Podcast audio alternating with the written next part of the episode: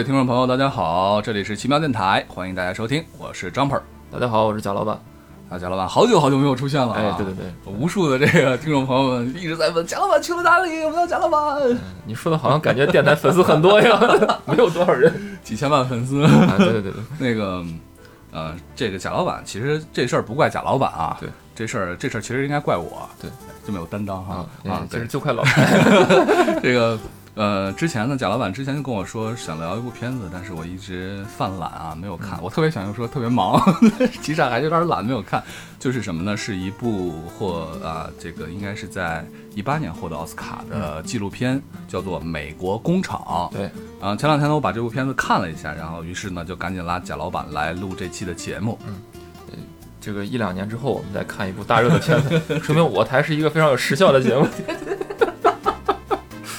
对，这不是一一直是这样的一个风格吗？对，让让让让子弹飞一会儿。嗯，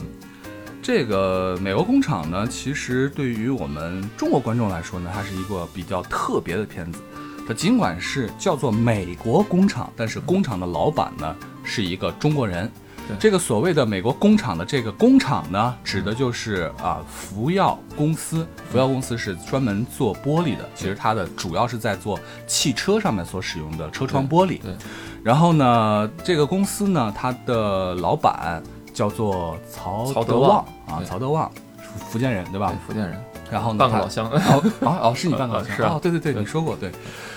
呃，在一六年的时候呢，然后曹德旺的福耀集团在美国的俄亥俄州对投资啊，相当于他们接手了一个应该是原来的通用的厂房场嗯场地，对然后呢，在美国开设了福耀公司的美国分公司，简称 FYA。对，嗯，其实这个美国工厂这部片子呢，就是从呃这个美国的分部来开始建设开始，对一直然后跟拍了大概一年多的一个时间。这个片子最开始的时候，其是在描述，呃，美国的通用汽车公司在这个呃俄亥俄的这个小城戴顿，是吧？戴顿对，它这个戴顿的这个工厂，因为长时间的这个经营不善，嗯，然后导致了这个工厂要关闭。嗯然后呢，这个员工在生产出最后一批产品的时候，嗯，然后这个工厂就正式宣布说，我们从今天开始关门了。然后我记得那个画面好像是下雪还是下雨，就是特别凄凉的那个状态，就感觉这个工厂已经就风雨飘摇，然后最后已经工人全部都失业，然后都已经回到家，就是以前一个老的工厂倒闭。然后呢，再以这个新的工厂，这个新的工厂也是做和汽车相关，但主要是做玻璃，不是做这个汽车装配。对对对，主要是做这个汽车玻璃。新的工厂，尤其是中国的资本、中国工厂介入，然后作为一个新的开端。嗯嗯其实这个该片子这个导演，他在就是他自己拍摄的这个纪录片的过程中，呃，他一直在关注这个美国传统的这种制造业，包括这种所谓的铁锈带上的这些对啊工厂的工人他们的生活状态。但是呢，呃，这个片子的开头其实是他做另一部片子的这个拍摄的一个结尾。据说啊，就具体情况我也不太清楚。很明显看出来画质不太一样。对就他当时其实是给这个工厂的落幕拍的相当于一个结尾，但是呢，他又后来又发现，哎，有中国的这个资本介入新的工厂这个到来，嗯这个工厂重新又缓就相当于是呃走向了一个呃新的一个开始，一个新的里启程，嗯所以他把前一个片子的一个一个结尾吧，作为这个片子一个开端，嗯然后再介入到这个中国的这个工厂的拍摄中了。这个背景可以简单的说两句。大家都知道，零八年的时候，在美国爆发了这样的次贷危机，然后引发了金融危机，然后对这种汽车的制制造商来说，汽车工厂来说呢，公司来说呢，影响巨大。我印象中，当时福特公司都已经开始申请这个破产保护了。对当然是美国啊、政府来说，他肯定不会让像福特这样的大公司这样嗯来进行真正的破产倒闭，对吧？嗯，也不一定。呃，现在都 不一定也不太一定啊，现在不一定对，就是说他们从意愿上来说是不愿意的，对吧？对因为会造成非常非常大的社会上的问题对。那么，呃，通用汽车公司呢，大家知道总部就是在俄亥俄州的上面，就是密歇根州啊嗯的底特律地区。美国没去过，不懂。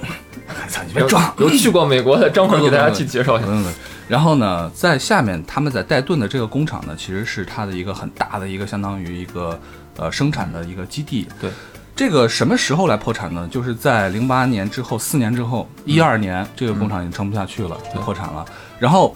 呃，中国资本的介入的时间就是说，呃，美国福耀福耀美国公司就是片子开篇的时候，大概的时间是在一六年。嗯，换句话说，当地的很多的居民其实他们是在依靠着通用汽车公司在生存的。对，很多人我们可以看到片子里面，很多人他们在四年的时间里面都没有工作了。是的是我觉得大家其实可以呃怎么想象这个事儿呢？就想象，比如说像啊、呃东北有一些这个传统的大的国企，就这个城市可能都是围绕着这个国企来进行这个企业来进行建设的，整个这个城市的这个生态链，包括这个关系链，完全都是依附在这样大厂之上的。嗯然后随着这个大厂的逐渐的颓败和消失，嗯然后呃。就是你不光是生计上可能会遇到问题，就整个这个城市突然变成了一个，就它这个城市没有出路了，没有生命力了。对，没有生命力了，就突然变到这样一个状态，这其实是可以去比对的。就中国在比如说八九十年代的时候，嗯，出现了很多这样的问题。那美国可能所谓的这种铁锈铁锈带上的这些生产以生产制造为核心的这样一个小城，它过去也曾经辉煌过。对你比如说这个这些城市，它的呃虽然是很小啊，在过去辉煌的时候，它甚至比如说有这个啊博物馆、嗯什么图书馆嗯，就很好的这个市政配套。嗯那是在他们辉煌的时候，那现在不行了，整个城市陷入颓败的时候，哎，中国的这个资本啊，中国的这个企业，呃，既美国人对他既警惕，对同时呢，你也不可否认的是，对他也有所希望，希望你过来重新把这个城市进行对对拯救，所以这才导致了，就是在现实层面，啊、这个州政府给了啊、曹德旺他的企业非常好的这个优惠条件。嗯嗯我曹德旺记，我记得当时他做出这个决决定之前，很多人说，哎，曹德旺要跑了，他要去美国投资。曹德旺说，我给你算个账，就是我在中国投资建厂的时候，中国政府给我什么种种优惠啊，或者怎么样，呃，我企业的成本是多少多少嗯，但是我算了一下，到美国去，直接去美国建厂，成本其实和中国差不多嗯，而且更关键的是，他的客户啊，其实有很大部分是在美国的这样的一个汽车生产商。对对对，他比如说在中国做完玻璃，他得通过运输直接运到美国去还，有关税，呃，对，有税，而且这中间这过程，你想玻璃嘛，在运输中它会有一定的损损耗。。嗯如果我在美国建厂，我生产完这些东西，我就直接就可以给福特、给通用啊，给这些公司，他们直直接就可以装配了。对，那其实对我来说又省掉另外一笔成本。美国唯一让他担心的就是这个啊，可能人员成本啊、嗯生产成本啊，会比在中国生产要高。嗯但是呢，一方面他是有信心去在美国同样可以以较低的成本来运营的，嗯另外一方面他算过一个大账，说这样整体算下来的话，包括俄亥俄给他的很多税收的这样的优惠嗯啊，包括专门给他比如说生产企业的一些公共配套的一些优惠，嗯他说整体大账算下来的话，其实是比在中国便宜，或至少持平的，嗯，所以商人是不会做亏本买卖的。对。在这样的背景之下，他才去在美国建这个工厂。嗯当地的政府其实这个账算的也很清楚，他们要的就是工作岗位。对，福耀去那边之后，他的投呃。那叫头期啊，这第一第一期。嗯，然后呢，大概招收了一千五百名这个美国的员工，然后呢这些员工其实大部分都是当年在对对对，汽车公司汽车公司是的上班的人，是的，是的，他们那个生产线，你看片子里边讲，他们那个生产线里边还有很多当时通用汽车公司画的那些生产工位的标识然后那些老的通用汽车人，他们都说是，哎，我都知道这个在什么地方，我闭着眼就能走。嗯，对对对，然后他们把这工厂全部的进行了重组改造，然后建设了新是建设新的厂房，把原来厂房进行改造。然后呢，这一千多个美国的工人里面有人说嘛，说我原来在汽车福特公司如何如何，他有可能是管理岗，有可能就是这个生产线的岗位啊，不同的岗位。但是呢，到了福耀的玻璃厂，嗯，到这个新的厂，他什么都不知道，什么都不会。对，新手嘛，新手嘛，这一千多个新手，然后靠谁带呢？他们从这个国内啊扎了一些这种技术的技术尖子，可以这样叫，呃，很很优秀的工人，大概是我看呃我记不清具体数字了，从片子里面看他一百一百来人，对，百十来人，对啊，然后呢就相当于之前是抛家弃口的，比如说一个男的在这个媳妇儿、小孩子在，刚开始的时候是，后来开还始后来是刚开始的可以接过时候是，对对对。就相当于是一个怎么说中国的管理理念的一个输出，对对对 对很有意思的一个很有意思。嗯而且呢，这个特别有趣的事情就是，他们在刚开始的时候的管理层，嗯。就是在美国分公司的总裁和副总裁都是美国人，美国人，啊，里面出镜比较多的是他那个副总裁叫做 Dave David 嗯对。啊，这个人这个开始的时候出镜还比较多，话还比较多，，而且这嗯人比较有表 表现力吧，也不能表现，就这个人有点江湖。他的这个特质挺有意思的。啊对对对对。咱们可以继续说。但是呢，从片子里面可以看到啊，这个氛围很有趣。刚开始的时候呢，嗯福耀作为一个外来的资本，在这里面建厂，对于当地来说就好像英雄一般，受到了英雄的礼遇。对，比如说他们那个镇啊嗯，应该叫 county 吧，然后给他们。把这条路呢，然后命名为福耀路，对，福耀什么 Avenue 还是什么东西，然后呢，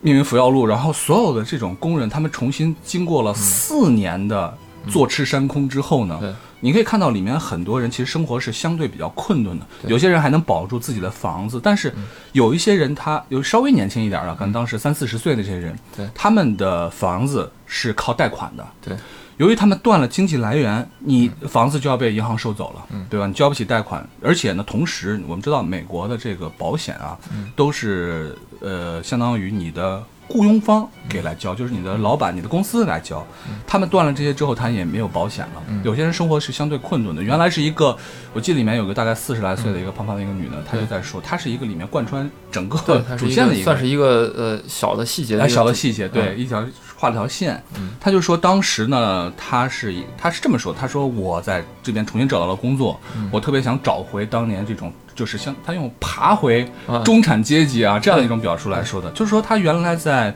福特不是福特，在原来他原来在这个通用工作的时候。通通用的工作可以给他维持一个中产阶级的一个生活的一个标准，对，对然后他有自己的房子，然后他有自己的汽车。但是后来呢，这段时间四年的时间，他生活在他的妹妹的地下室里面，对可以看到他里面跟拍了，是一个对，在咱们看来其实也还行哈，对于他来说就很差的一个。我觉得其实这种中产的这种落差自诩，其实是是美国很多的，就我所了解的美国很多的这个平民他们自己对自己的一个非常的期许和自豪。是是是是，就是他们的这个中产阶级的这个划分，可能比中国要宽非常非常多。就中国人从来不会承认说我是中产，对因为他们觉得中产一定会非常非常有钱才能所谓中产。对但美国其实只要你稍微的有一份稳定的工作，嗯这工作还可以，然后能持续带来你的信用，嗯，那其实就可以宣称，因为他们也很容易获得，比如房啊、车呀、对对就可以进行所谓的这种中产的生活。对对但是他当失去了中产这个位置的时候，他会首先会觉得，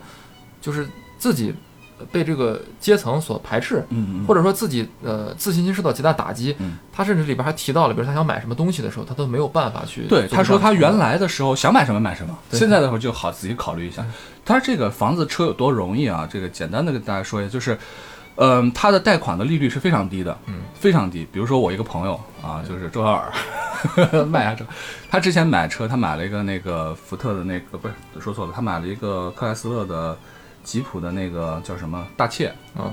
那个车呢，它是只需要首付六百块钱，嗯，然后没有利率，首付六百块钱，每个月付五百块钱。说美金嘛，是吧？美金啊，嗯美金就可以把车就开回去了。其实换成人民币也不多。也不多啊，本来就嗯对于一个车来说便宜，对，本来就比国内便宜，便宜很多嗯。然后房子呢，在美国的房子大概啊，就是它也不太不不是完全一样的，大概它的利率就在百分之二，在百分之三左右，哦就比国内利率要低好多了对，就相当于比咱们的这公积金贷款还要低，对，很低的一个利率。所以只要他们有一个固定的中产阶级这个档次的收入，大概就是其实也不是特别多啊，就是美金年薪拿到手五万块钱左右。对啊，这样的话呢，他就能够维持一个比较好的收入。原来有一句话是这么说的，就是什么是美国中产阶级啊？嗯一套房、一辆车、三个孩子、两条狗。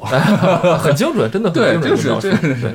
然后这里边还描述了，我不知道是我忘了是不是这个，就咱们刚才说的那个女的啊，那个主线人物，嗯，呃，好像是有一个员工说，他想给自己的孩子买一双球鞋嗯的时候，他都没有办法去面对，是一个黑人，黑对对对人女的，嗯，就是这其实也是一种。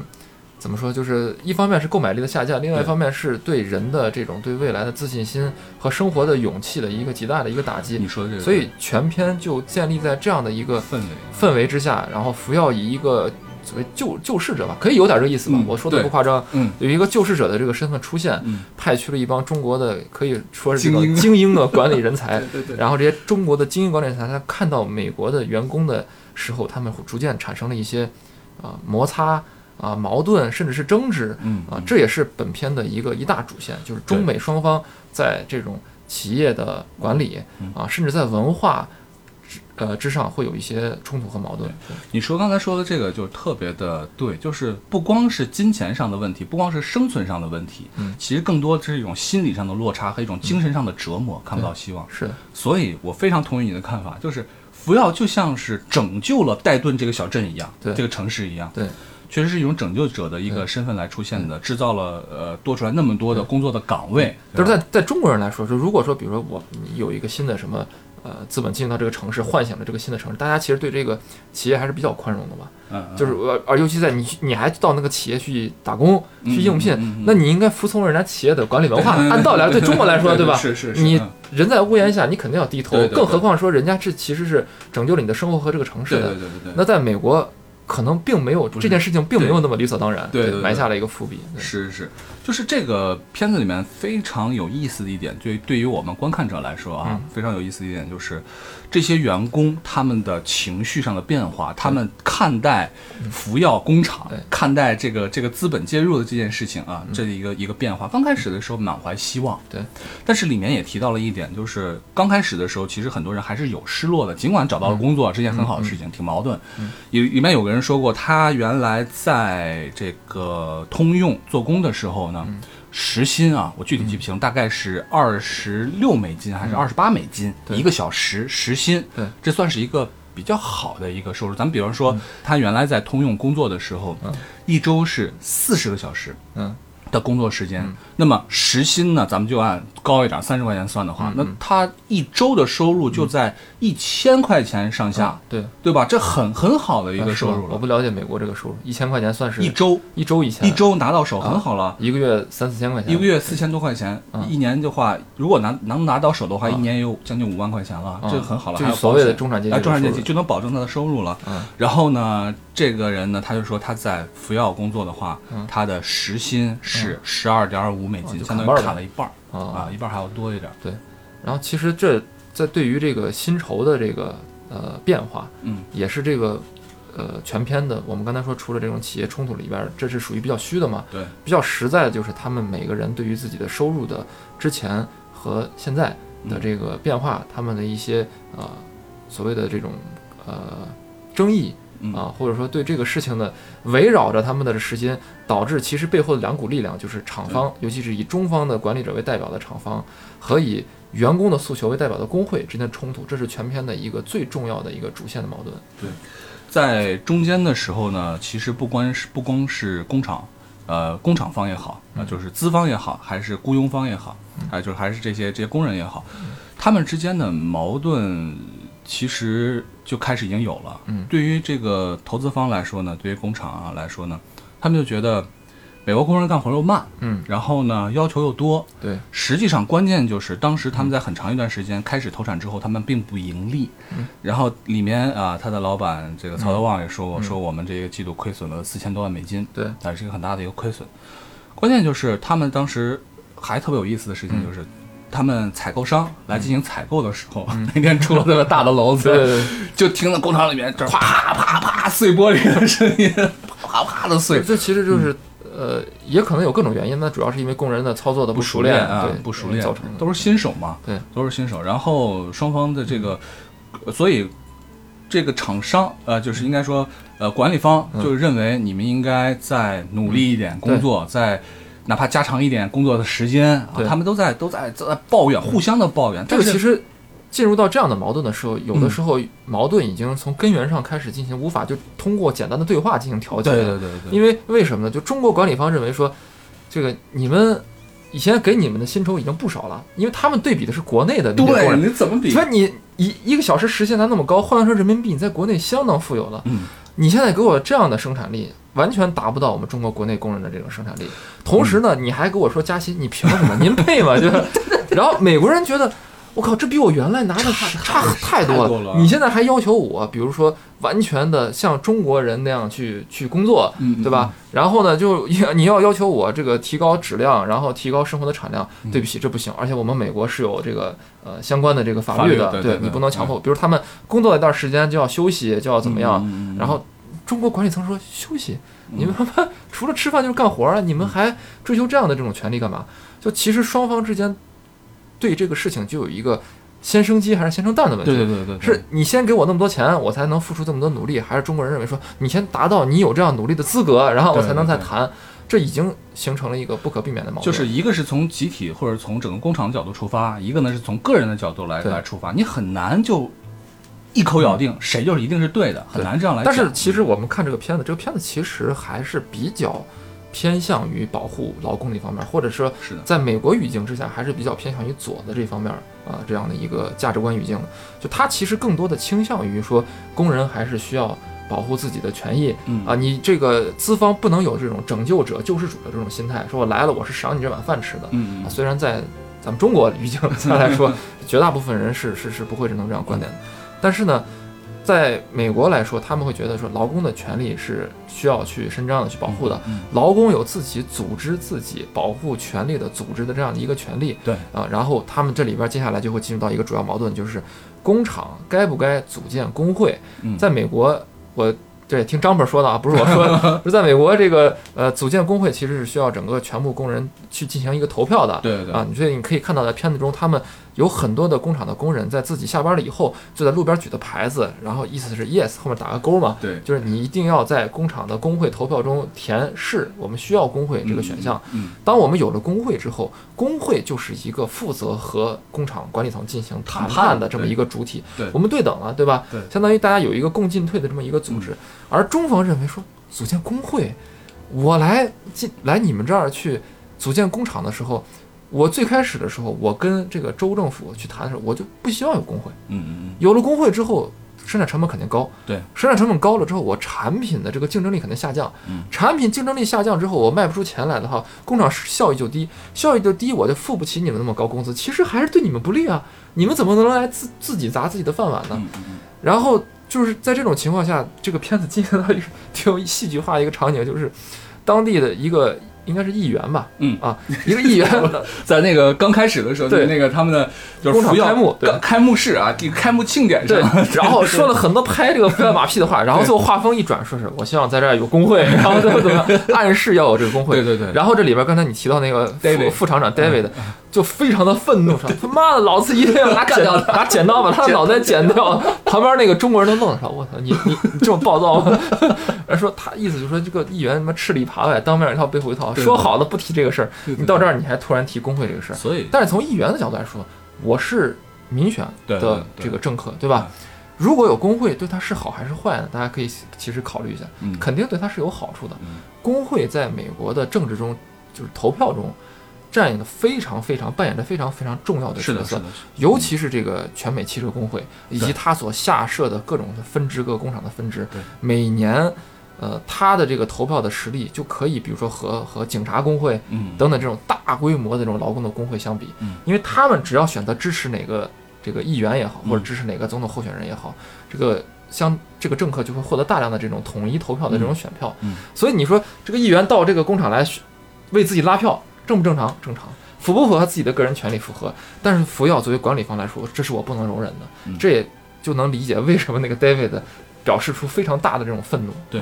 所以这个工会要进入工厂，它需要呃这工厂里面的员工来进行投票，好像是过要过半数，然后才能他进工厂。然后呢，你的这个工厂的工人，你也可以选择是否加入工会。对如果你加入工会之后呢，你就可以有权利啊，就是相当于福利了，你就可以去签署由工会谈判所得到的合约。对，一般来说，工会的合同就是最好的合同，你个人是谈不出来那么好的合同，因为个人在面对资方的时候肯定是弱势的，啊绝对劳资谈判的时候，对对。呃资方有各种情况来处理你。对对对，然后，但是如果是比如大家绑锅、嗯。结社，嗯。然后组织工会和这个资方去谈的话，资方就会面临一个问题，就是如果说很多情况下你不同意，嗯，就没有人给你干活。是是是，那你在没有人干活和有一些呃很贵的人给你干活，你肯定选择，那我就暂时先有一步退让。嗯，这时候工会的大家这个所谓的工人阶级团结起来的这个 力量就会显现了。对啊，但是对于资方来说这是不能接受，所以中间会有一些逐渐的博弈，然后我们就整个的这个影片接下来就会进入到一些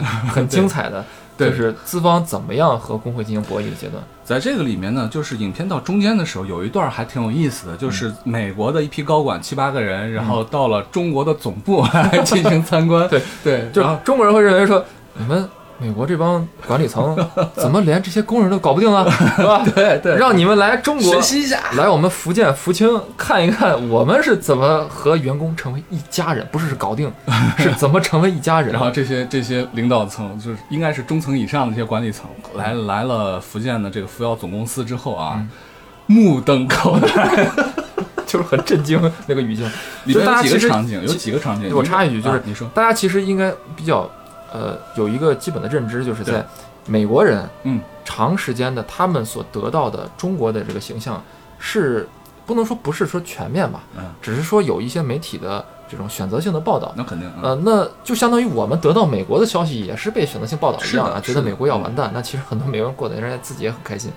那美国人得到中国的这个报道呢，也是觉得中国到处都是血汗工厂。就是这个血汗工厂，当然并不是说它不存在啊，而是说美国人得到的那个血汗工厂的这个报道，其实是刻板印象的血汗工厂。嗯嗯嗯，这个这一点可以在很多美国的美剧，然后在美国的一些影视作品中找到验证。他们觉得，我操，这血汗工厂进去之后就是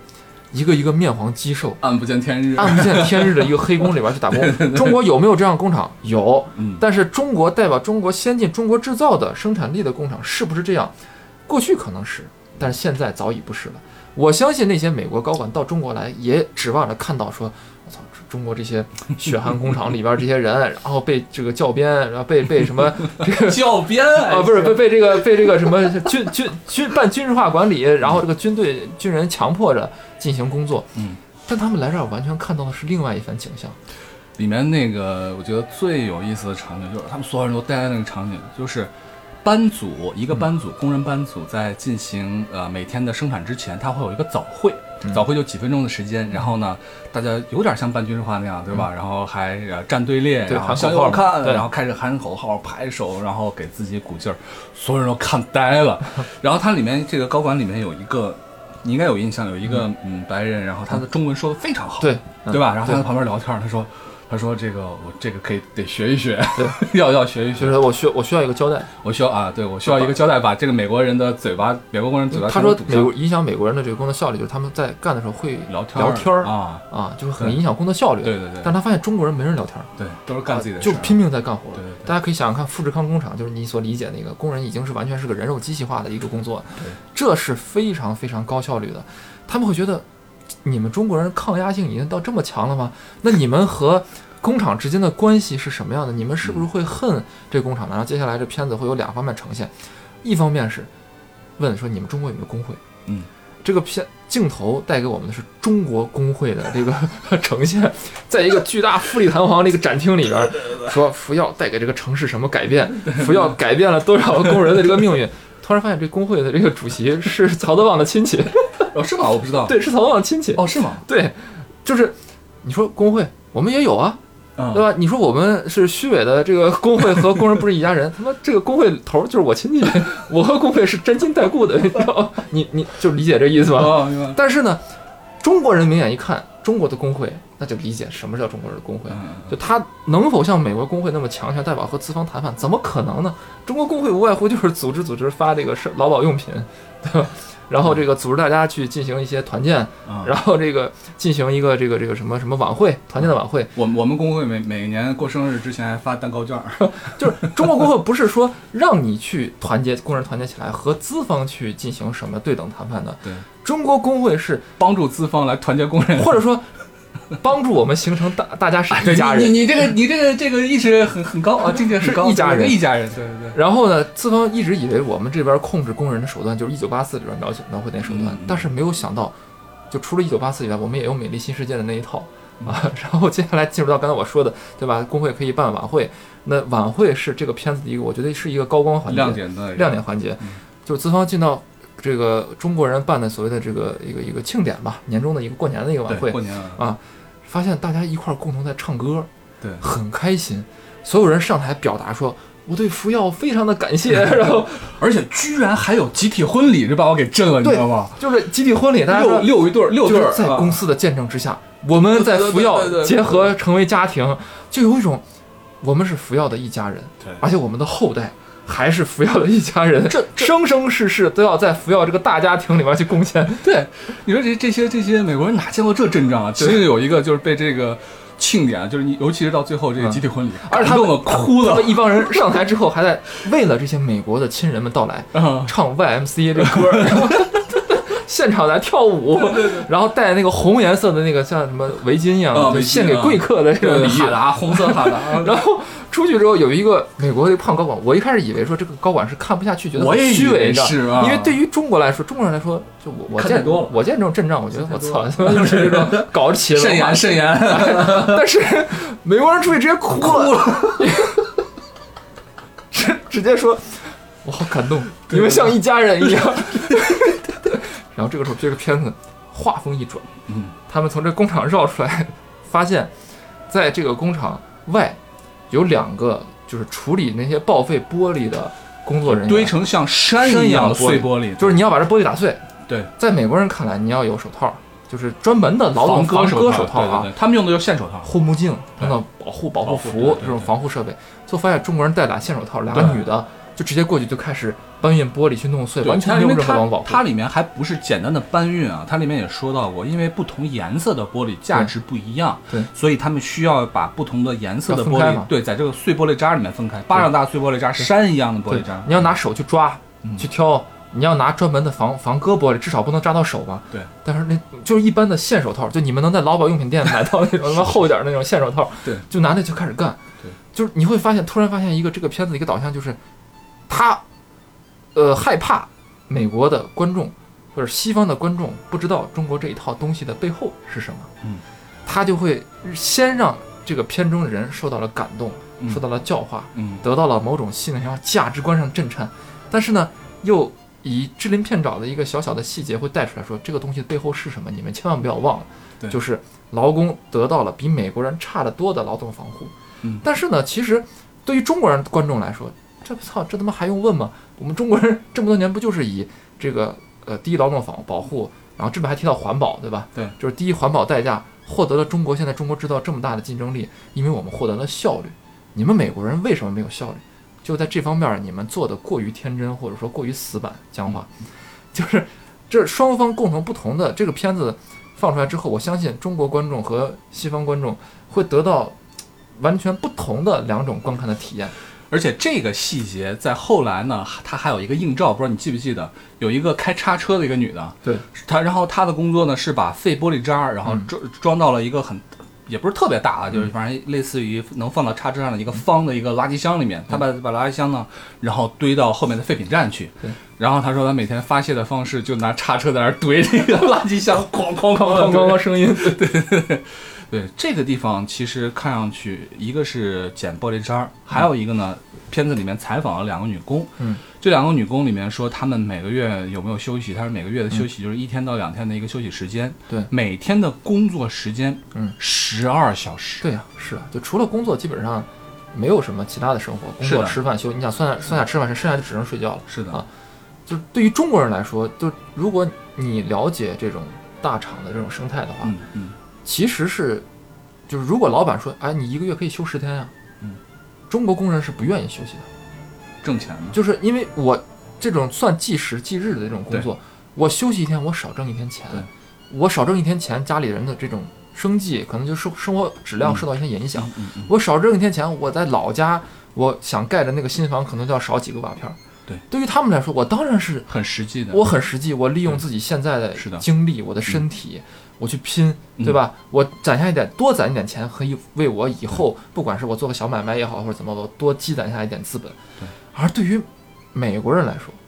大家就可以映照刚才我们之前提到的美国人这种生活，他们是有自己这种中产阶级蓝领的这种自豪的，对对吧？他们觉得我除了这个呃工作，我还有自己的生活，还有自己的家庭。你看到美国人过的什么生活？他们是养狗，片子里还有个人养养马，自己有自己家的马场，对就这个和完全和中国的工人过的就不不是是同样的生活。中国的工人他要的是生存，对对吧？然后美国的工人要的是生活。但我觉得这里边咱们有点儿就是过度延展，因为这个是我们在看到这个片子之后，嗯我们自己对整个中美产业链的这种配置，嗯以及在这个配置之下，中美的劳工他们自己过的什么样的生活和他们对于劳资关系的期待是有不同的分析和认知的嗯。但是这个片子其实并没有揭露出背后中美的国际贸易之间关系导致的这种差异化，没有。没有没有，他就只是啊他，或者说纪录片也不应该赋予他那么多的这种表现的这种任务，，他就只是说，呃，描述了一下客观事实，对在这里边夹带了一些所谓他自己的私货，就是让你看清楚所谓中国的这个工厂的现状。然后这些美国人带着从中国取经归来的这种宝典，对吧？就回到美国，然后美国人也想在这个管理层也想在美国实施这种军事化的这种管理啊，这特逗。就发现不行，我就这个，就刚才说到的那个说中国话说的很好的这个白人，嗯然后呢，他是他他有一个就是班组嘛，召开一个班组会，然后呢，大家都看着他，特别木讷的看着他，就是感觉这个工人看出来你是什么干嘛呢？干嘛呢？对呀，然后呢，他大大家他还开始想排队列，他说谁谁谁你站到这个位置，谁谁站那个位置。完全跟中国是两回事儿，你就感觉一帮人悠哉悠哉的在那过来，对对对对对，然后他就问了一点不痛不痒的，然后什么的话就根本不是军事化管理，而且也不可能达到，不可能啊也不可能达到这种效果。不可能。然后接下来就是这个片子的呃重头戏，就是他们在呃，就是一方面是刚才咱们提到的这 David 已经被开掉了，对啊，是的，就是不光是他，那个正副就是总裁和副总裁就是都被开掉了。就是美国人。对美国的一开始这个福耀可能曹德旺想的说是这个以洋制洋，对吧？让美国人对对对对啊来管理美国人美国人，但是后来呢，他找了一个呃中国人或者华裔，这个人在这个美国工作了很长时间，嗯，中文和英文当然都没得说，都非常的流利。同时，他对这个中美所谓的这种文化，其实背后就是一种管理的理念，他都是有非常大的了解。对，由他来推进这个厂的建设，同时由他来完成一个任务是什么呢？就是一定不要在工会投票中让过半的这个工人来投 yes，就是投建立工会这个选项。然后他就会进行很多的这种呃举措，一方面他会给工人，比如说许诺，对吧？呃，你们以后啊、怎么怎么样会有更好的这个发展嗯，然后还说是这个，当你们表现好了，你们就可以去上海、去中国这样的大城市 去旅游、去参观。对对然后你想，他那个时候向大家描绘的上海是摩天大楼，就背后那个景色，上海摩天大楼嘛，对对，大城市。东方之珠。我我突然间就我突然有点就是脑子里面就开始有点恍惚了，你知道吧？嗯我感觉有点像是这个八十年代的时候，可口可乐进入中国，向中国那老百姓描绘美国对对对，纽约 可口可就乐。是就是那种感觉对，现在反而是中国这个厂子向美国宣传说，上海 big city，然后什么说一堆这样的话。这一方面，就分化瓦解这个这个这这些支持工会的，或者说摇摆不定的这些工人。嗯，其次呢它里面它里面这个分化，我插插一句啊，它里面分化其实是成功的。对里面有一个女的，就是大概我看得有五十来岁了吧嗯，她是原来的通用公司的老员工。嗯。然后呢，它里面说了一句话，我觉得这句话特别有趣。他说的是，呃，工会嗯只会留下那些烂员工。对。然后他说，像我这些好员工，嗯我为什么要跟他们捆绑在一起？对，是我，为什么要冒着这样的风险？对。所以其实这种分化本身，嗯，你不用去分化它，它里面就已经会有这样的认知差异了。工人内部也不是铁板一块。是嗯过去只不过说没有一个更加怎么说呢，就是懂这个的人，或者是敢于执行的这样的一个人去对他们进行所谓的这种分化。对，但其实如果资方想分化这种所谓劳工阶级的群体是非常方容易的，比如说争取那些意见摇摆的人。同时这里边还他就已经或明或暗的已经显示出那些支持工会的人，嗯，就是那些工人里边仍然在工厂里工作的这些工人的工会积极分子，被以一些理由吧，你也不能说他是呃去硬找的理由或者怎么样，但是资方只要想找你的问题，可太能找到，了，对把这个开掉。对啊，就是你们看支持工会的人啊，现在被开掉了。叫你还不戴帽子，对，就是你，你对，就是你，你看他，你们要在支持工会，就下场就是他。然后呢，他又为了避免美国的很多法律争端，因为美国是一个就是各个利益双方都会有很多律师和游说组织嘛，所以这些东西都是一个非常成型的。只要你想资方有这样的服务，肯定会提供这样的服务。他们找了一个专门去进行反工会的，对反对工会进行工会游说的这么一个律师团体。对，然后这些团体就会给工人们开会啊，嗯去去争取工人们说你们不要要投 no，只要你们投了这个 no 啊，以后这个工厂效益就好，效益好了之后发给你们钱就多，然后你们会怎么怎么样？而且里面啊特别有意思的事情就是，这些人呢，他会有非常强的法律意识。对，就是里面有人直接问说：“那你给我们开会，意思是不是就让我们不加入工会？”。对，然后他说：“我没有这样说不能这么说我没有这么说啊。美国人这点我觉得做的，你不你不能说他虚伪，但是我觉得人家就至少讲规矩。”哎，对啊规矩，这我觉得这个很重要啊。如果说在中国，肯定就门一关起来，老板就说你们他妈谁今天要要敢，比如说找找刺儿或者怎么样，全给我开掉，我马上到人力那儿马上去结结结账走人。嗯这话在美国绝绝对对不能说你，不能说，绝对不能说。尤其是以这种工会的这种方式，对你说你们谁敢投怎么怎么样，你就会怎么怎么样，这是违法的啊！而且这个东西一旦曝光出来，对你这工厂就完蛋了。对对，所以这个律师他已经你看人家就是老手，嗯就美国允许你在法律的条件下进行游说、进行博弈，但是一些底线是不能碰的。对就是你想套话，对吧？套我说我是不是说就 逼着你们一定要投 no？不是，不是，我只是想告诉你们我想表达的东西，然后来给你传达我的想法。对。他会进行一轮又一轮的分化瓦解，然后逐渐让那些人动摇。嗯。最后投票的结果是，好像是，呃，只有四百四十四人投的反对票。只有，几十票投的六是。六百多人投的是那个赞成票，六比四。啊，对，六比四，对对对，啊六比四，所以就是这个工会没建立起来，对。啊，然后这个呃，可以说是资方这个换新换上来的这个呃中美有中美双方工作背景的这个姓刘的那个刘总，嗯啊，取得了非常大的胜利。嗯这个人你也可以看出来，他是一个非常有工作能力的，呃，就很简单，就是他在和曹德旺在进行交流的过程中，比原来那个 David 和曹德旺进行交流过程中完全顺畅很多。嗯嗯嗯，那个曹德旺在这片子里边可以说是男一吧，咱们一直没提。对但是其实这个人非常有，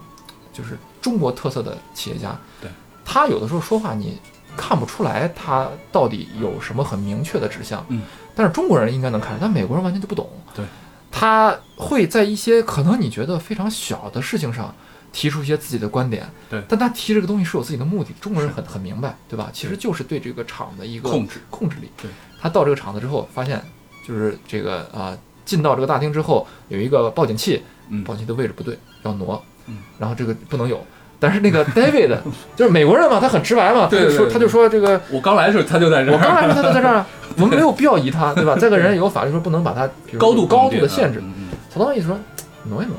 就挪到角墙角去，挪到墙，角去，高度不变，平移嘛。对对对吧？第二就是说这个，呃，你们要做一个什么什么活动，这个门儿开在什么地方，这个门儿开在上不对。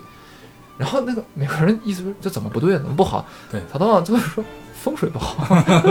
他也没明说，没明说。他他就说他就说要换，然后就扭头就走了。啊旁边就有一个助理，应该是助理兼翻译吧。然后呢，David 就一脸懵逼的问他说为什么？：“我们在这花了三万五千美金做这个门儿，啊，那是换 换啊中中中国人很懂这些东西，这有的东西是不可言明的是啊。曹德旺他建立的福耀玻璃，他给大家说我们都是一家人，他主要的企业的这个理念就是透明，成为透明的人，嗯大家心底无私天地宽啊，我们都是一家人，共同在一块儿怎么怎么样。嗯但其实只要有一定的工作经验，都会人都知道说。透明，他也是真的。我相信他说的这话是发自内心的，因为他这就是他白手起家的价值观。对。但同时呢，企业的掌控力、说一不二，这种企业家的这种控制力，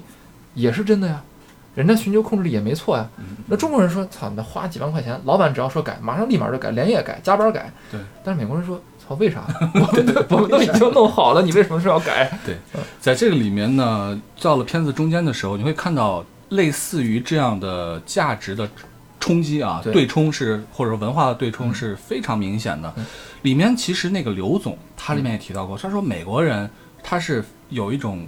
他用的 confidence 啊嗯，非常的自信。他是从小的价值，从小就很自信，觉得我自己就很好。所以呢，他们在工作当中，除了钱的问题之外呢，他还需要鼓励，嗯他还需要在工作之中找到嗯收入之外的存在的价值。对，是但是中国这边就你就干活儿呗，对吧？你干得好就是好，你干得不好就是不好嘛。就说白，我们中国人，呃，这话说的有点绝对啊，就是，嗯呃，像我一样的这种普通的中国的打工仔，嗯，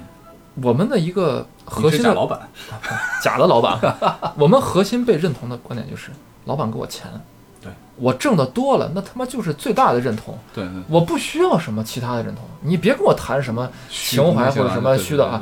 你给我钱嗯，我能在你这儿多挣到钱，比如说我这儿能拿到加班费，我多挣干一个小时能多挣一小时的钱，嗯那就是对我最大的尊重。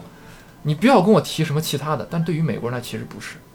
就是他们这种生活的理念真的不是。对这背后有很多长时间，比如说美以美国以美元为中心形成的全国的这呃全世界的这种呃国际化的分工。导致美国工人和世界其他的工人他们的生活状态、家庭状态、社会的不啊、社会的这种生态位都不一样。不一样。那这样的话，长时间形成这种差异，这个片子没有提供给你这样的答案，对它也不具有这样的义务。嗯但其实我们其实一会儿可以再聊一聊为为为什么有这样的这个片子。咱们接下来聊完，就是这个片子最后就是工会也没建成，对吧？对。然后这个呃这个资方的这个这个诉求也满足了。对。这片子最后呢，就是这个说这个这个厂子，美国福耀玻璃俄亥俄的这个厂子，啊，几年以后扭亏为盈，一八年，啊，一八年嗯。啊，获得了盈利。对，然后这个这个这个这个这个片子有一，我觉得神来之笔吧，嗯，就是片子最后。最后最后，嗯。就是在整个片子的主线都贯穿着劳工和资方的关系的时候，对，突然间话锋一转，曹德旺，然后带着这个工厂的高层，在这个工厂里面产线上进行这个参观的时候，进行视察的时候，他进行了一个很大的举措，把很多工人的工位换成了机器人，嗯，就是全自动化的机械臂，嗯。机械臂，你就可以看到一边是工人在过去嘛，因为他提到了很多工人在这个搬玻璃的时候，他拿两个吸盘把玻璃这样抬的时候，完成这个工作的时候，他的手腕儿、他的呃身上会有疼痛，他要休息或怎么样，这是劳工权利的保护，切切实实产生了损伤，这是真的，对啊。但是下一个镜头就是那个机械臂就开始不知疲倦的。巨快啊，巨快，同样一个工位开始往返的，就是还是干那个活儿，就吸这个玻璃，把玻璃从 A 点移到 B 放，到放到这个平台上，然后打磨四边，对打磨之后啪再放到另外一边，完全就是一个没有感情的机器人，这样啪啪啪啪啪来回那可不就是吗？对，就是这这是一就是曹德旺说，我接下来我要把这个工厂的机械率提高，呃，机械化提高到百分之多少多少多少。他旁边的那个应该是个高管助理嗯啊，高管吧或者助理说的，他说这个就指着前面有四个这个美国的劳工，对他说这四个位我们嗯下个月把它换掉，换掉就不要啊机器人，就换掉。啊然后远远的那四个人还在干活呢。对。啊，就这个是我觉得这个片子一个，呃，如果没有这一块儿，嗯。这片子可能只是一个说，哎，讲究一个中国企业怎么资本怎么出海啊，对对。对水土不服，或者在美国人立场上就是中国的呃工厂怎么破除传统的刻板印象，让你认识更复杂、更深刻的中国工厂对。但是这个片子有了这样的一个结尾之后，就变成了说，你们他妈还争啥呀？对，就以后在未来可能这个岗位都没有了。所以而且这个机械臂出现，就机器替代人，不光对于美国人是存在的，是对于中国人也是存在的片子结尾的时候，就是中美双方的这个工人在下班儿，嗯啊，美国人出来就是有很多黑人、拉丁人、白人从工厂出来，中国人那边也是哗大厂的这个这个这个下班的这个场景，对，暗示的就是这些工人他们以后在全球化和科技共存之下，共同他们的未来，他们的未来是什么样子的？所以当这个人们的目光都聚集在你资本家是如何在剥削工人的时候呢，对突然来了这么一出，就是你再过若干年，你可能连被剥削的资格都没有了，你连被剥削的价值都没有了对了。你，如果你只会干那个拿个吸盘把玻璃从 A 点移到 B 点这一个工作，你的工作将很快被替代。我记得原来是孟晚舟还是刘青，当时曾经做一个演讲说，就是他告诫这些年轻人啊，他讲课底下大部分都是这个刚满十八岁的这些年轻人，嗯，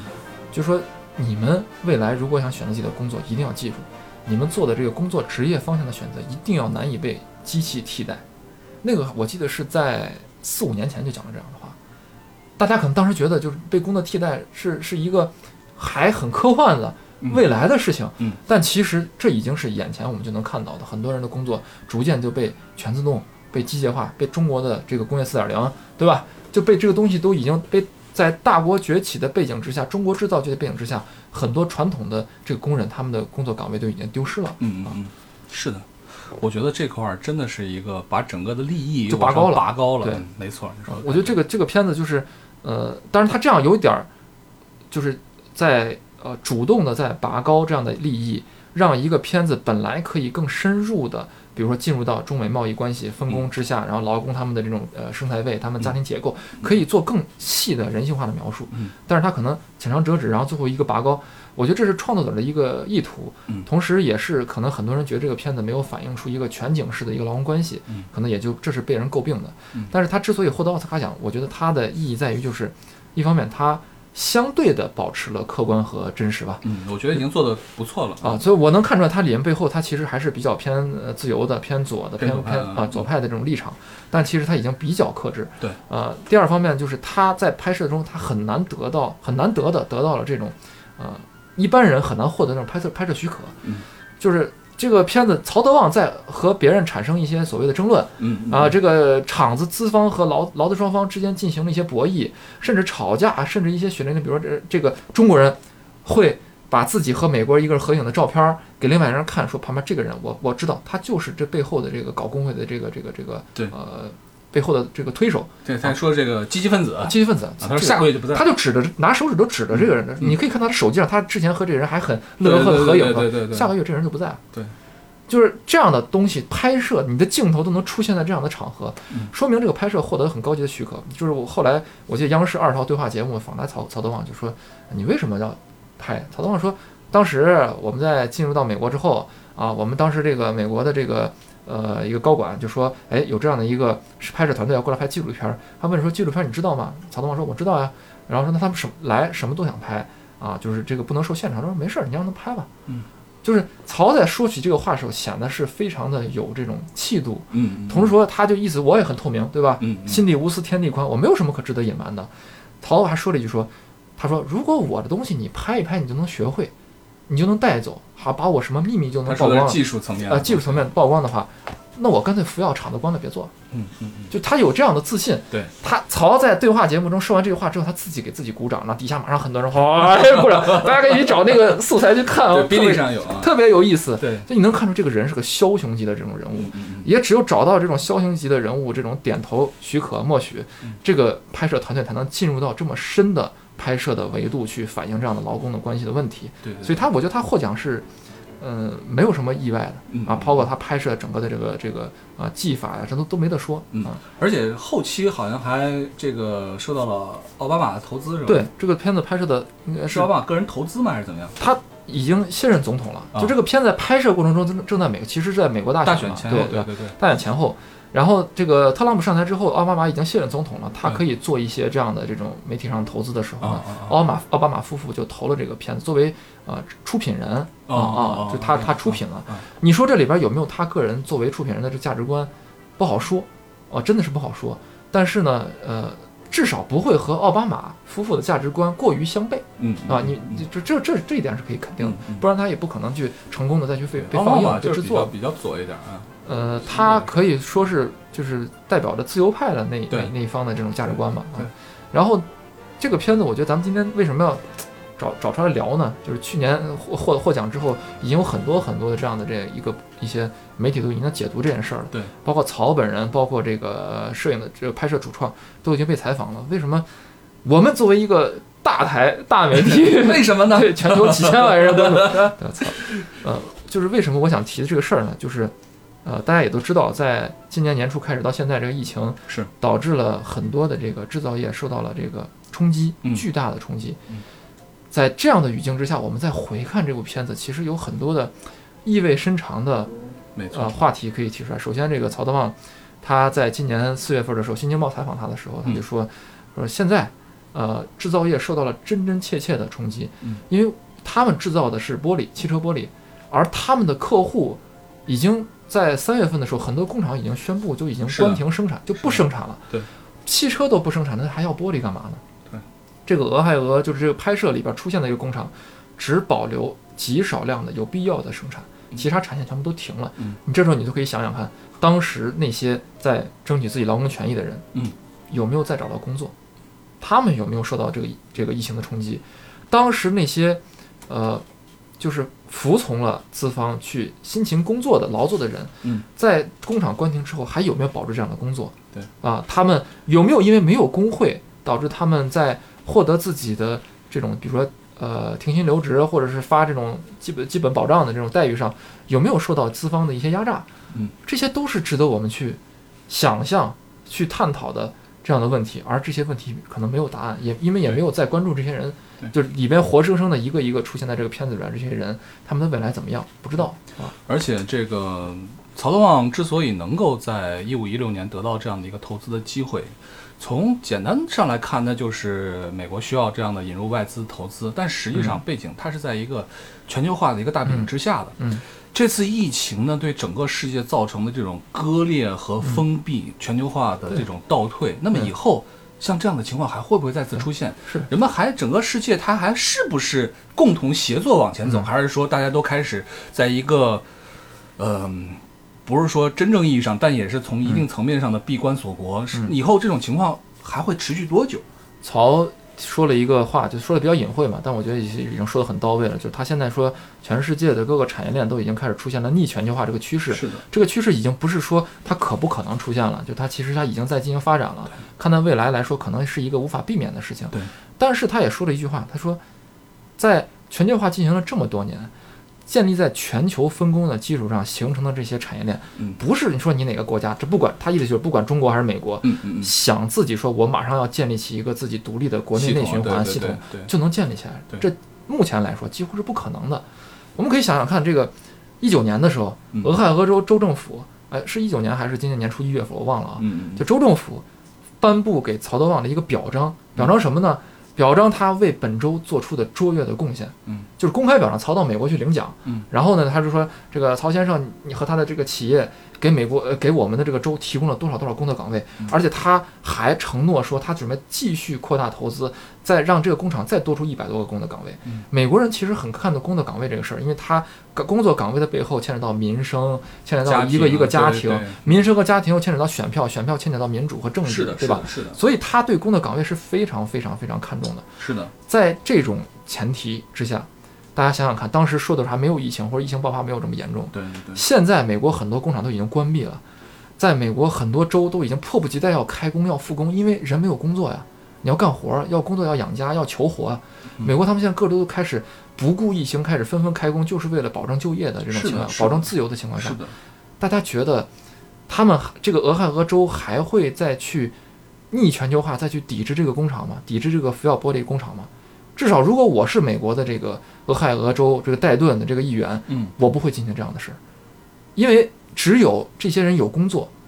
我才能保证大家有民生，有民生才有选票，这是整个一套背后整个一套的这种利益链的关系。对对对，而且是能摆在台面上切切实实的利益关系。对他们会把这个福耀厂说你是中国的厂子，给我滚出去啊！你这个这个这个高层什么管理层都是中国人，给我滚出去！不会可的，能对因为背后那么多家庭就指着这个工厂吃饭呢。对，所以你说他想转型，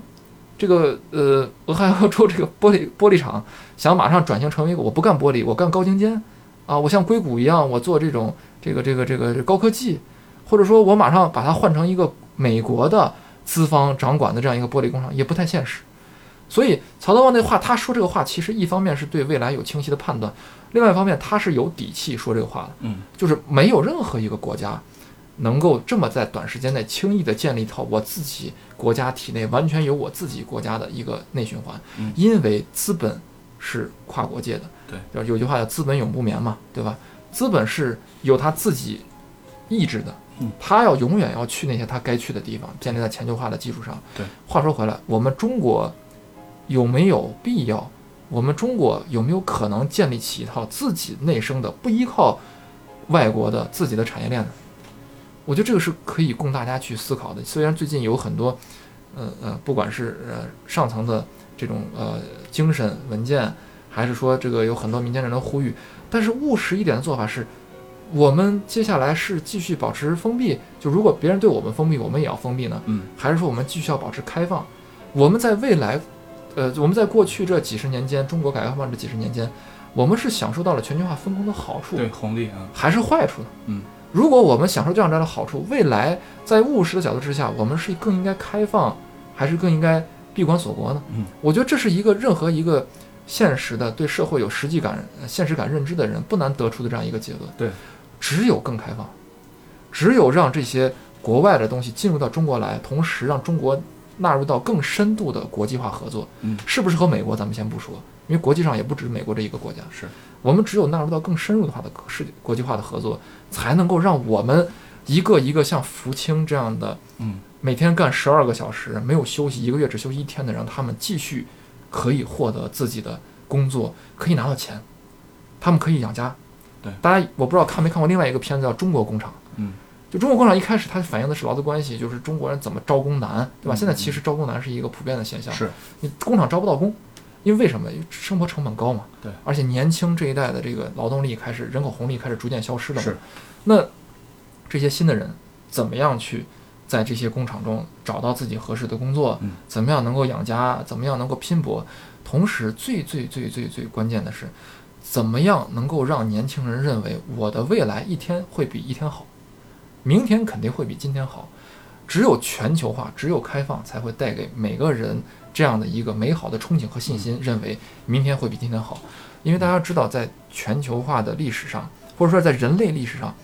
全球化只是非常非常特殊、非常非常短暂的人类历史的一个小小的插曲和篇章。对，也只有在建立在美国、建立在美元的嗯基础上的这个全球化的这个分工，才让是国际上就社会上绝大多数的国家过上了这种大家有理由。大家有资格去相信明天会比今天好这样的日子。对，人类历史上绝大部分的人类历史永远都是零和博弈，都是明天未必会比今天好。你的自己的努力未必会给自己带来更多的收获的，这个咱们这一代人啊，相当于基本上八零前后，挺幸福，挺特殊。就是非常特殊，就是改革开放正好是改革开放初期，然后呢，在咱们的几十年的生活当中呢，明天一定会更好这句话似乎成了一个理所应当的一个事情。对，但其实不是的。对，其实就是人类历史上你看到的这个，就建立在这个过去金本位的这个货币体系之下，嗯，农奴或者说 农民，嗯，永远都只能是干着这个寅吃卯粮。大家看《白鹿原》就知道了。呃，就关中的那些所谓的地主过的是什么样的日子？是他们对待自己会比对待佃户更苛刻。嗯，就你别说他妈欺欺负佃户或者剥削啊，或者地主阶级什么，他们自己过的也是苦日子。家里边放了一个存钱罐儿，就是这个存钱罐儿是没有出口的，一个死死壳壳，嗯木头壳壳，攒下一点钱就往里边放，什么时候把它放满为止。就他们是没有在所谓的全球化享受到全球化的分工，享受到全球全球化的好处的，也只有全球化带来了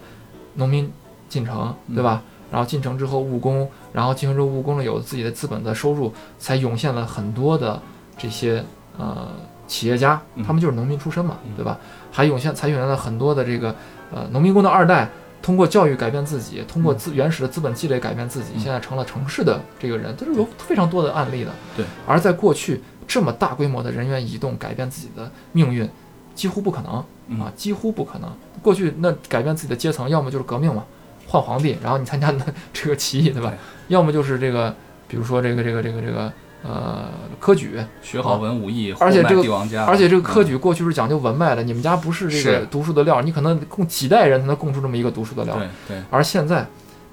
提供给我们这样的一个生活环境，其实每个人都应该有这样的观念，就是这不是理所当然的。嗯，这个理所当然的背后，建立在我们对于未来是有很好的预期，相信自己明天会更好，然后努力去工作的。嗯这个事儿会不会以后变成啊，变成大家觉得只是人类历史上的一个小小的篇章，一个插曲？我我不知道。其实咱们看一看这个片子里面的那些曾经的中产阶级，你就会发现，在他们当年，他会觉得这个生活就是应该如此，对吧？我一个小时就应该挣个三十多块钱，对对吧？我我我我一年这个收入很好，我生活也很好，哎我我就应应该度假该是这样，对我应该我应该这样。但是我们可以回过头想一想，为什么汽车大厂？嗯，就是世界级的汽车大厂，对，也会纷纷的关停工厂，也会纷纷的紧缩银根。为什么会这样？是，而且他那段时间，就是说你其实成本是，呃，嗯美国的工厂的成本就是很高的，雇美国工人就是很高的，原来也是很高，并不是说原来低，现在突然高了，所以我们关，不是这样的。为什么会产生那样？那么以前的这些工厂，它的盈利为什么他们就可以做到我让工工人有很好的福利，但是现在不行了呢？嗯，我觉得这个背后其实，我觉得让大家可以想的东西其实特别多。对像你像比如说像，嗯、有人很很多人抨击全球化嘛，嗯，全球化很多的这个呃国家没有享受到它所应当享受的，而美国人过度的消费、过度的消耗，嗯。但其实这是一个，就我简单点说吧，就建立在美元的这个信用的基础上，美国建立一套全球的范围，以他自己国力和军力背书的这么一个全球化分工体系。嗯，只要你进入到了这个体系之后，相当于是你用你的勤奋，然后来换取你的这个收益，嗯，占有这个全球化中的一个固定的生态位。嗯，而美国人呢，在用自己的信用，所谓信用其实就是透支嘛，就是我我我我，你相信美国是可以还得起钱的，对。你相信美国人这个消费其实是以后可以还得起账的，对，他用自己的这样的一个信用，然后来扶持着全球这么一些呃国家产有这种可以大量的生产产生这种大量的产品，对，一方面在消耗自己的信用，另外一方面在消耗自己的人口红利和自己的生产力，对，如果这个东西它呃这种或者这种美元的这种轮转嗯它不破灭，或者它没有遇到危机，可能这个东西，这个这个这个轮转还会继续滚下去，像这个雪球可以继续滚下去。未来就是发发呃发现更多的这种劳动力，嗯或者是这个随着科技的这种呃繁荣带来更多的这种可以值得消费和享受的嗯，在消费主义盛行之下，全世界可以滚入到更大的这个全球化的这个浪潮和车轮中去嗯。但是呢，所不幸的就是出现了一些，就在疫情之前已经开始出现了这种呃某某些脱钩，嗯啊，某些封闭，某些互相之间进行制裁。嗯，这个脱钩，我觉得从某种程度上，我现在事后诸葛亮啊，嗯我觉得它是必然的。嗯，就是因为，呃，过去美国劳工在全球化这种分工中，他享受的其实这些劳工享受的其实是他所不能说不应当吧，就是他拿到了比自己所付出的东西更多的回报。嗯，只他们其实是建立在工会等等这种基础上，他们是属于一种被保护的这种群体。嗯，而他们的这种在政治的上面的影响力又是非常的大的。嗯，所以在全球化的时候，他们反而是那种非常反感全球化的人。嗯他们会认为中国人、墨西哥人抢走了他们这种这种工作，嗯而他们这种诉求必然会对美国的这种政策或者政治的格局，嗯这种保守主义这种回潮必然会成为一种推动力。嗯而好死不死就是这个疫情，疫情其实它是天然的，呃，去去阻隔连接的。对。就是因为有了有了疫情之后，你不能坐飞机了，不能进行是没法合作了，然后等等等等，货也不能来回运输了。疫情是天然的对全球化过去我们所仰仗的任何的一个信条，嗯每一个信条都是一个切割，嗯都是一个破坏。嗯它可能使这个脱钩、摩擦、重新谈判、双方博弈的这个过程，本来可能要进行十年、二十年，嗯突然间一到两年你要给出答案，这我觉得就是一个，我我感觉这个东西像是上帝在挥舞着他的上帝之鞭，然后说：“操，老子不想等了，我就想看看你们以后该怎么办啊！赶紧结束吧，不要再演了。嗯，”就这就是个很无奈的一个事情。对就是它对于生产本身来说的影响，其实对于全球来说，可能只是占一小部分。对，就像你说的，对整个的连接的一种割裂，嗯。对人与人之间、国家和国家之间的这样的信任的一种破坏，嗯。啊，非常严重。对，嗯。其实最后呢，我们再回到这样的片子，不是说这个片子啊，我说这一类的这样的纪录片，嗯。为什么会要有这样纪录片？为什么我们需要这样的纪录片？我们一边在记录，嗯。一边在记录人类的历史点点滴滴，一边呢，其实我们就是在反思。这个片子当时拍的时候，很多人说：“哎这还用拍吗？我们都已经知道了，是吧？”嗯但是其实你其实你现在疫情之后你来看，嗯有一个玩笑叫我们可能在未来过上十几年、二十年之后，会对我们的子孙说，这个世界曾经是这个样子的。对，就是这个当时是个玩笑，嗯但是甚至让我恐惧的是，这个东西它可能不是个玩笑，对，它有可能发生。就好比说，有的人开玩笑说，是当现实不再是电影的时候，我们才能走进电影院。你想想看，这个当现实不再是电影的时候，会是什么时候呢？那遥遥无期嗯。大家什么时候能走进电影院去看个东西呢？我们什么时候对自己的子女都说，啊、告诉你曾经有个地方叫电影院，大家看电影都是在一起的，这个房子会黑灯会黑下来，就是其实就相当于我们在给自己子女说，其实中国过去的工厂是什么样子，嗯建立在这个工厂之上。你比如说像福清嗯，像响水这种一个大厂之上的这种小城小镇，以工业生产为中心的这样的城，他们过的什么样的生活？嗯这些人就是你身边实实在在的人。嗯这些人如果不开工，他们会过什么样的日子？你该怎么样让自己的后代认识这样的一个全景式的格局？嗯你需要有这样的为整个人类留存一个记录的一些资料。嗯我觉得这些是大家需要把它啊、呃好好去看一看，好好留存着，说不定哪天就能用到啊。所以呢，像这样的一部纪录片啊，我们说了这么多，其实没有看过的朋友们，嗯，我觉得还是可以推荐去好好看，可以看一看啊。这个片子本身还是一部非常好的一个部纪录电影，我觉得很好。就是在肥皂泡已经破裂之前，我我们告诉你说，赶紧去看一看肥皂是什么样子。那好吧，那非常感谢大家来听这期节目。那么欢迎大家继续来关注我们新闻电台，大家可以扫描我们的喜马拉雅上的二维码，加入我们的讨论群，一起来聊一聊关于光影之中的这些事情啊。好，我们这期节目就到这儿吧。拜拜。嗯，好，拜拜。There's a lady who's sure all that glitters is gold, and she's buying stairway to heaven. When she gets there, she knows